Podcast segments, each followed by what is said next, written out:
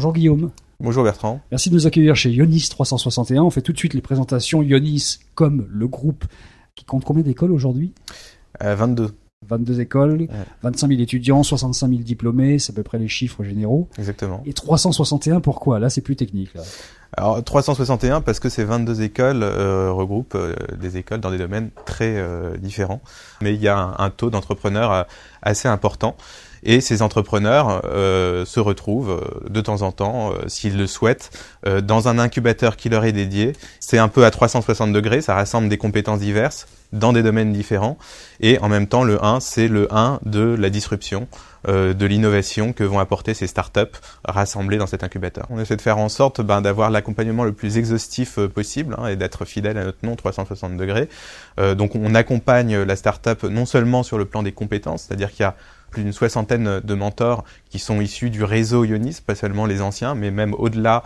Il y a également toute une série d'ateliers. On a plein de, partenaires euh, qui sont euh, des cabinets d'avocats, des cabinets comptables, des experts de la levée de fonds, euh, des réseaux de business angels, des fonds d'investissement. Manacube, c'est un studio de développement et d'édition de jeux vidéo sur appareils mobiles et sur tablette. On est arrivé ici après 10 ans de carrière dans le jeu vidéo. On a choisi euh, Ionis 361 euh, pour tous le, les aspects logistiques, l'accès à tout un tas de, services euh, et de conseils.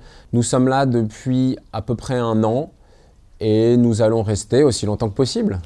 Quel type de start-up on trouve ici le, le, spectre a l'air très très large en fait. Hein.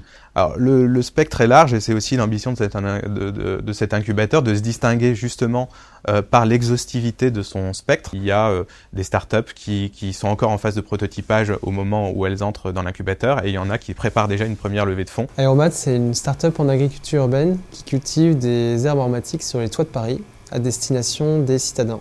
On a été créé euh, en janvier, 1er janvier 2017. Donc euh, on a nos premières installations pour mars.